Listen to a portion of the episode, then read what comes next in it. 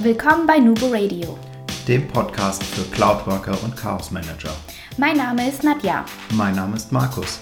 Wir sind die Nubo Workers und das ist unser Podcast. Du wolltest schon immer wissen, wie andere Firmen Cloud-Technologie einführen und wie man das App-Chaos in den Griff bekommt? Dann bist du hier genau richtig.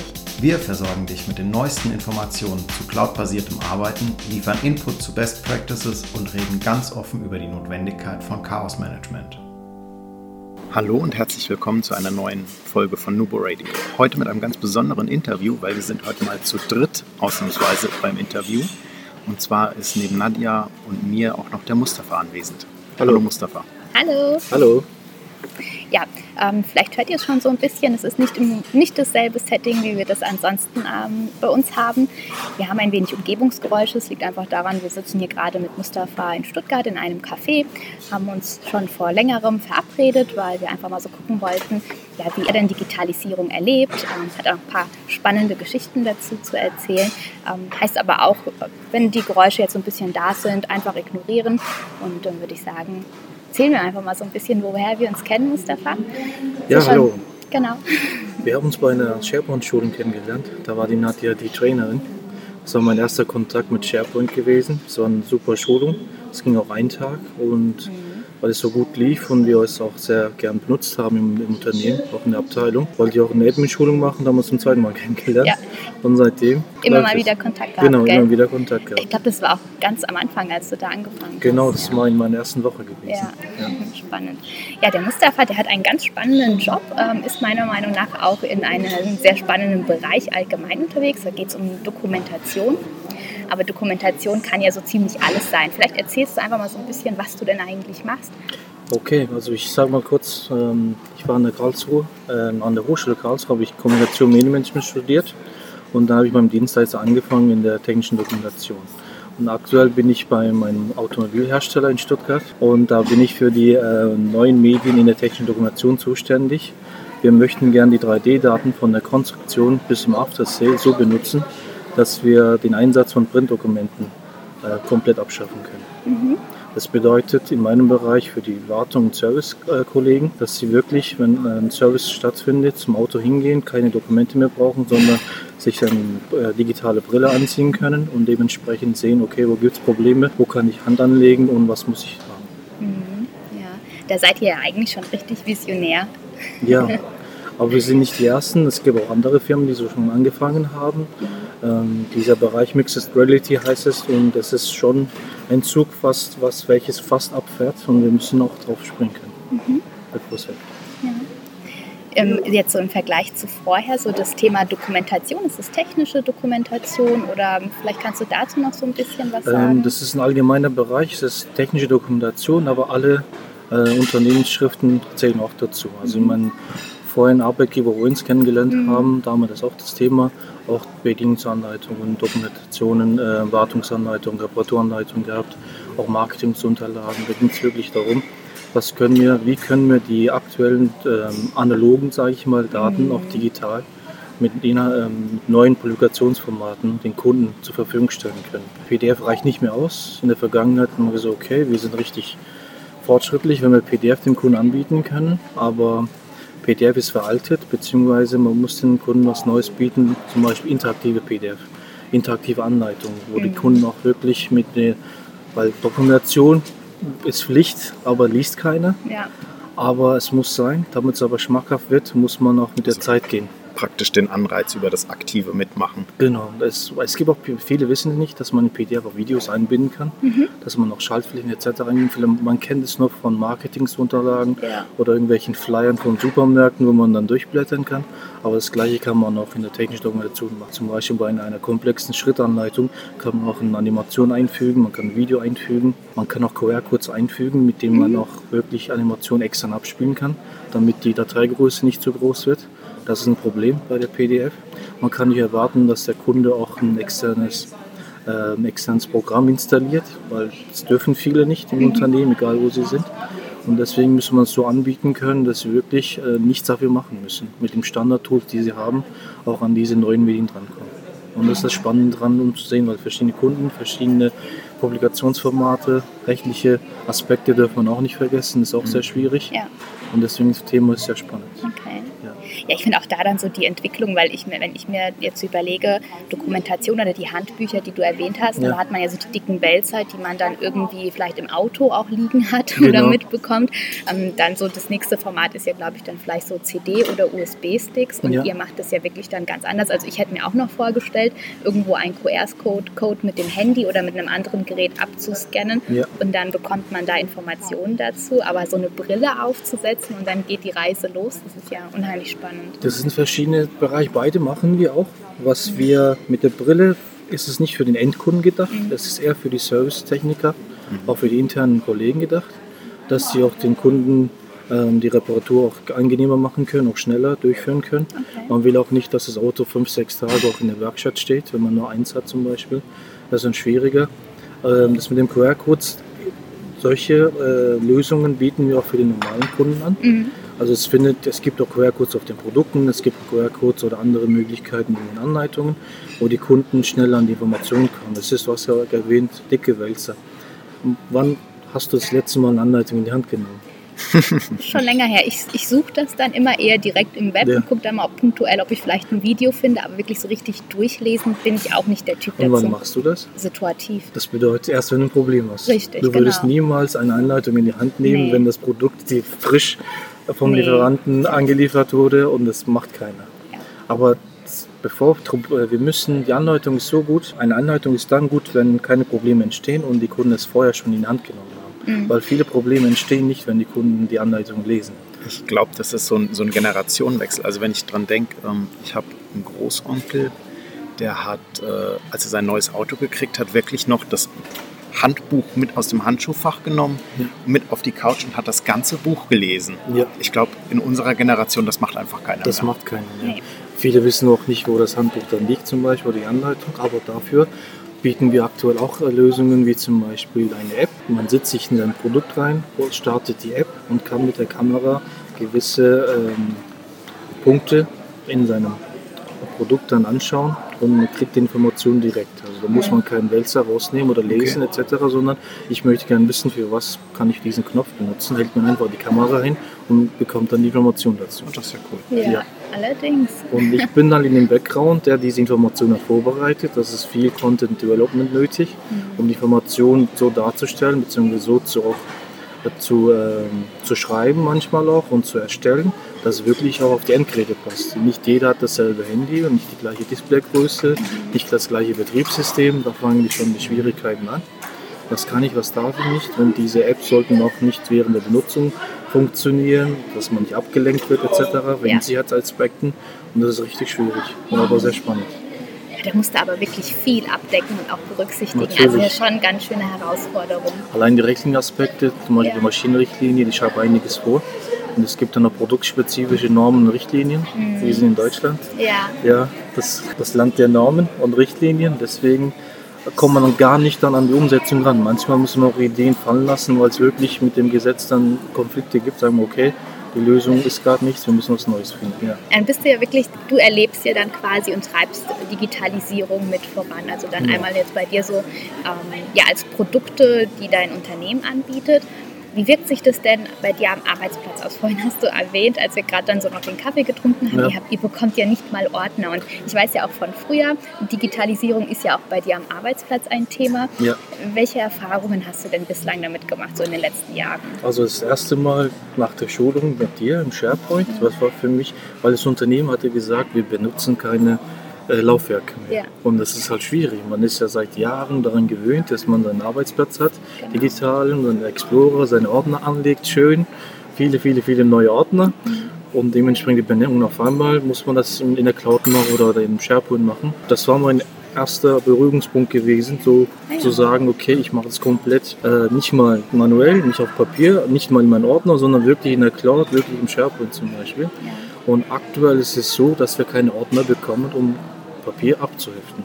Das Das ist ja erlaubt. schon einmal sogar noch mal einen Schritt weiter. Genau. Hast du vorher bei deinem anderen Arbeitgeber, also der, war das wirklich das erste Mal, dass du im SharePoint Das war das erste? Mal, deswegen hatte ich die schon, klassische genau, Struktur. klassische Struktur. Man hat Ordner Ja. abgeheftet, Okay. eventuell ab und zu mal ein paar Sachen gescannt, Ja. aber Ansonsten mir jetzt, okay, privat habe ich Cloud benutzt, mhm. um Dateien abzulegen. Ich finde es aber eine super Erfindung. Seitdem habe ich nie eine CD gebrannt oder beziehungsweise USB-Stick mhm.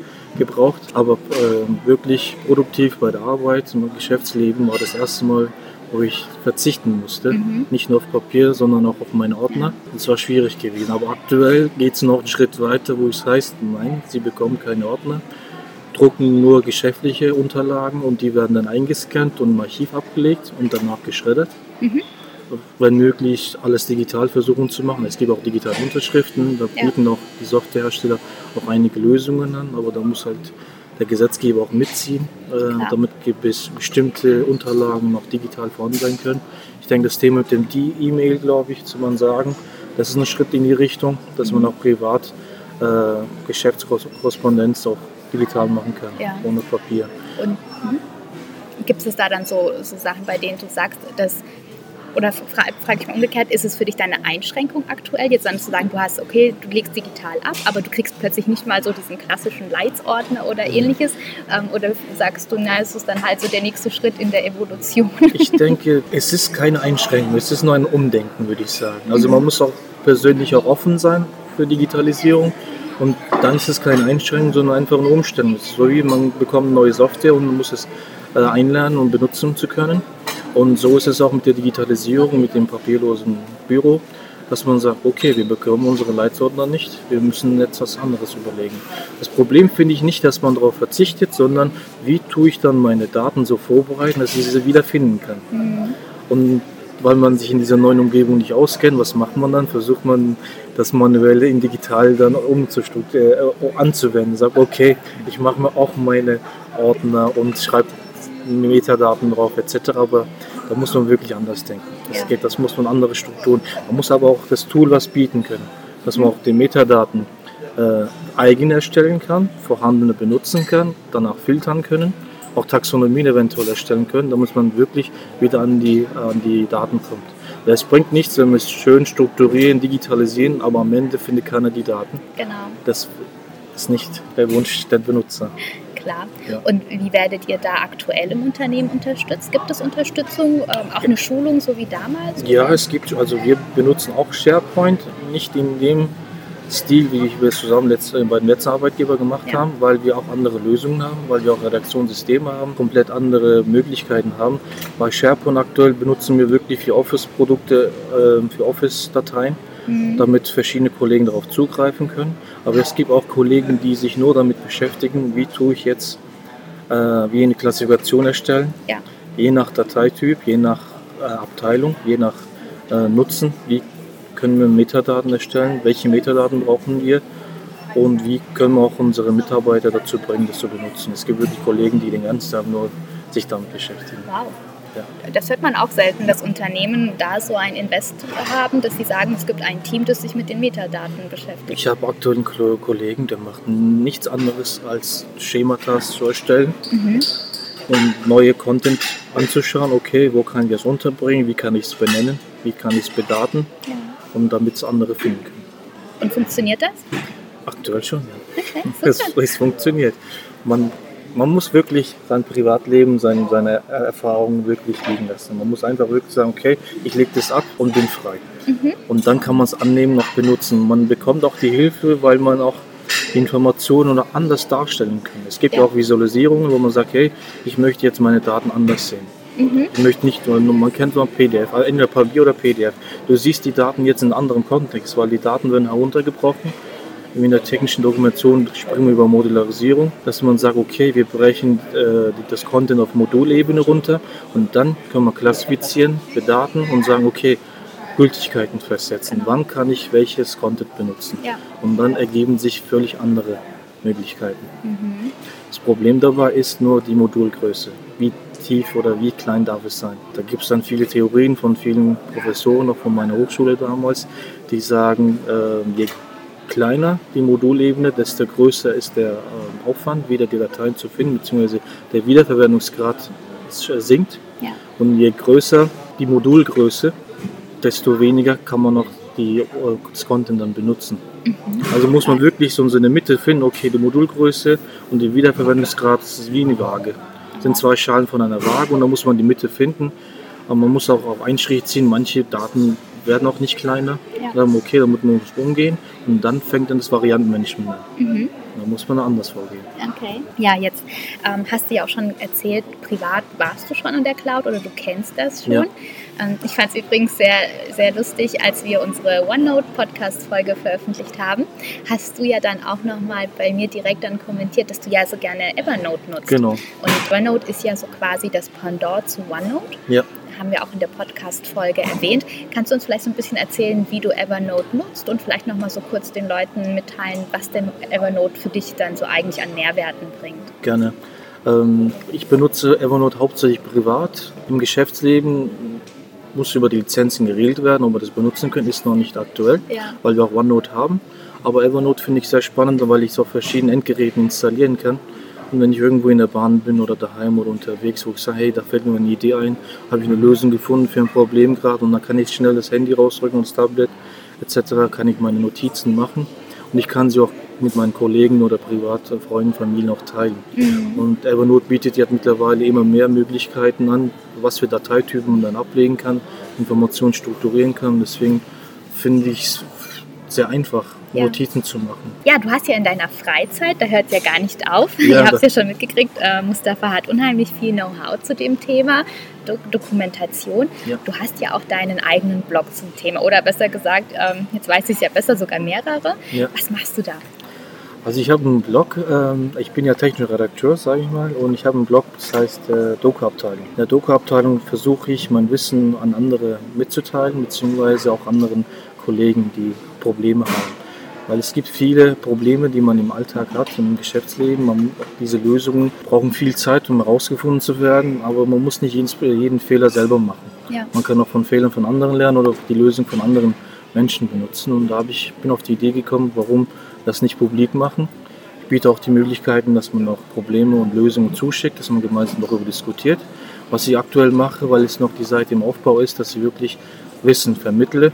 Und im nächsten Schritt möchte ich dann wirklich so, dass Diskussionen entstehen, dass Leute ihre Probleme einbringen können, dass wir gemeinsam äh, Lösungen finden, was die Doku-Welt betrifft. Ja. Da ist das Thema Digitalisierung bestimmt auch ein sehr wichtiges Thema. Okay, also du führst dann quasi einen weiteren Kanal ein, Genau. um dann halt auch eine Plattform zu schaffen für technische Redakteure, Redakteure. ja. Nicht nur für technische Redakteure, auch für te Leute, die auch technische Redakteure werden möchten. Ja, Also okay. können sie auch Informationen holen, also wenn man studieren möchte. Ja. Okay, ist ein, ich habe auch ähm, gewisse Beiträge, die darum geht, ist das was für mich?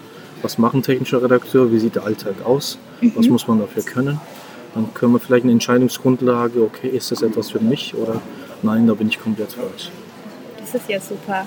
Also dann investierst du ja eigentlich deine Freizeit, damit wirklich das Wissen zu teilen, aber auch den Leuten eigentlich zu helfen, Genau. da dann auch voranzukommen. Genau, also ich bin Ja. auch privat jemand, der immer hilft. Mhm. Also bin unter Freunden auch so bekannt, okay, wenn es nicht immer weitergeht, dann fragst du Mustafa. Schön. Ja, es gibt sogar ein Sprichwort, was die Freunde erfunden haben. Nicht versagen, Mustafa fragen. Ah, der hilft in allen Lebenslagen. Und das trifft im Berufsleben eher, würde ich sagen, weil ich liebe meinen Beruf. Ich Mhm. bereue es nicht, dass ich es studiert habe. Ich würde es nochmal machen, eventuell noch früher. Weil vor meinem Studium hatte ich Mechatronik studiert. Vielleicht hätte ich das rausgelassen Mhm. und direkt damit angefangen. Und da finde ich super, wenn ich anderen helfen kann. Wir werden, kannst du uns gerade nochmal sagen, wie dein Blog heißt? Ja, doku-abteilung.de. Das werden wir euch auf jeden Fall auch nochmal so bei uns in die Shownotes mit verlinken. Und die anderen Dankeschön. Seiten auch. Ja, auf Dankeschön. jeden Fall. Sehr gerne. Ähm, wir machen mal jetzt unsere Abschlussrunde. Da Okay. stellen wir jedem Interviewgast immer dieselben Fragen. Sind eigentlich relativ einfach. Ich bin mal gespannt, was du dann dazu zu sagen hast. Okay. Und das würde ich gerade dann einfach mal an den Markus überleiten. Bin gespannt. Genau, Mustafa. Arbeiten in der Cloud bedeutet für dich, Ähm, freier zu arbeiten. okay, das war kurz und knapp, aber sehr prägnant. So möchtest du in Zukunft arbeiten. Ich würde gern in der Cloud auch andere Dateiformate oder andere Publikationsformate äh, differenzierter benutzen können. Dass ich dann nicht nur eingeschränkt bin von dem System, sondern wirklich sagen kann, wir gehen ja Richtung Augmented Reality. Wie können dann die aktuellen Systeme damit umgehen? Okay. Ja. Ich würde vielleicht noch kurz was mit dazu nehmen. Wie stellst du dir denn dein, generell deinen Arbeitsplatz der Zukunft vor? Ähm, das muss ich gar nicht vorstellen, weil das leben wir aktuell. Es gibt dann Clean Desk Okay. äh, Theorie. Das bedeutet, es gibt keine festen Arbeitsplätze. Mhm. Man hat seinen Laptop und kann überall im Unternehmen Okay. Und da fühlst du dich heimisch? Aktuell ist es schwierig. Also ich bin ja, ähm, ich habe gern meinen Arbeitsplatz für mich personalisiert mit Gegenständen etc., Fotos und so weiter. Und es ist, aber wenn ich das in meinem Computer schon machen kann, warum dann nichts außerhalb von meinem Computer? Ja. ja aber es ist ein Umstand, aber ich denke, es hilft einem sehr, weil wir haben, wir sind ein großes Unternehmen, wir haben verschiedene Standorte und wir bewegen uns auch viel, auch in der Abteilung, auch im Gebäude und das ist ganz normal, man muss sagen, okay, wir arbeiten jetzt mal eine Woche woanders. Okay. Das ist spannend. Meine Lieblingsfrage. Okay. Und da bin ich jetzt wirklich neugierig. Welche App hast du zuletzt runtergeladen und warum? Welche App habe ich zuletzt heruntergeladen? Darf ich mein Handy Na klar. Oh, das wirst du gar nicht wissen.